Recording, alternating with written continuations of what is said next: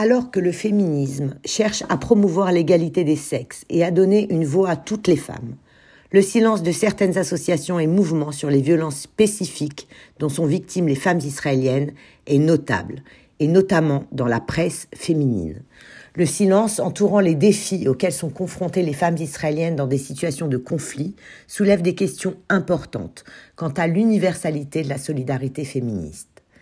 Le 7 octobre 2023, des événements tragiques ont secoué la communauté internationale, mettant en lumière les violences sexuelles perpétrées à l'encontre des femmes israéliennes.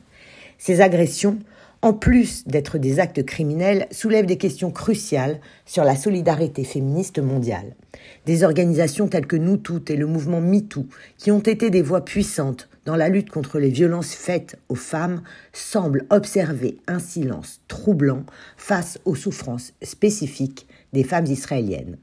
Le 25 novembre dernier, journée internationale pour l'élimination de la violence à l'égard des femmes, une manifestation d'envergure a eu lieu en France. Cependant, un collectif de femmes juives exprimant leur solidarité avec les victimes israéliennes a rapporté avoir rencontré des obstacles pour intégrer le cortège.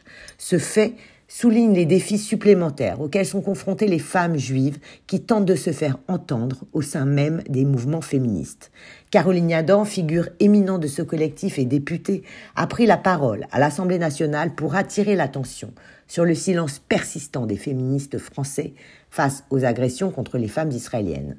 Son discours a mis en lumière la nécessité de reconnaître toutes les expériences féminines, indépendamment de leur origine géographique ou culturelle, dans la lutte contre les violences de genre. Les violences faites aux femmes persistent malheureusement dans notre société et il est de notre devoir de nous lever, de prendre position et d'agir. L'indignation est sélective et nous devons porter la voix des femmes israéliennes injustement oubliées. En nous engageant, nous devenons les porte-voix de celles qui ont été réduites au silence, les défenseurs de la dignité humaine.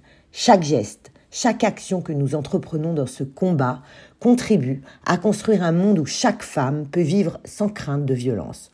L'engagement ne se limite pas à des paroles, mais à des actes concrets. Il s'agit d'offrir un soutien inconditionnel aux victimes, de sensibiliser notre communauté à la réalité de ces violences et de plaider pour des changements sociaux et législatifs nécessaires. En unissant nos forces, nous devenons une force irrésistible pour le changement. Rappelez-vous que chaque minute compte. Alors, je vous invite à vous engager avec passion et détermination. Ensemble, nous pouvons contribuer à mettre sur le devant de la scène le pogrom que les femmes israéliennes ont vécu et continuent de vivre depuis le 7 octobre. C'est avec une profonde conviction que je m'adresse à vous aujourd'hui pour discuter de l'importance de l'engagement dans une, association dédiée à la défense des femmes victimes de violences.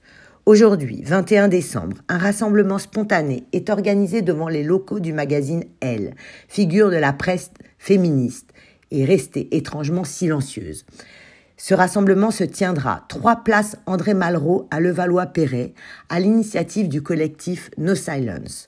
Il prendra la forme d'un défilé en hommage aux 14 femmes encore otages du Hamas et permettra de raconter l'histoire et le calvaire vécu par chacune d'elles et les mettra en lumière face au silence et à l'indifférence dont elles font l'objet. Alors venez nombreux, habillés en noir et rouge pour soutenir cette action. On compte sur vous.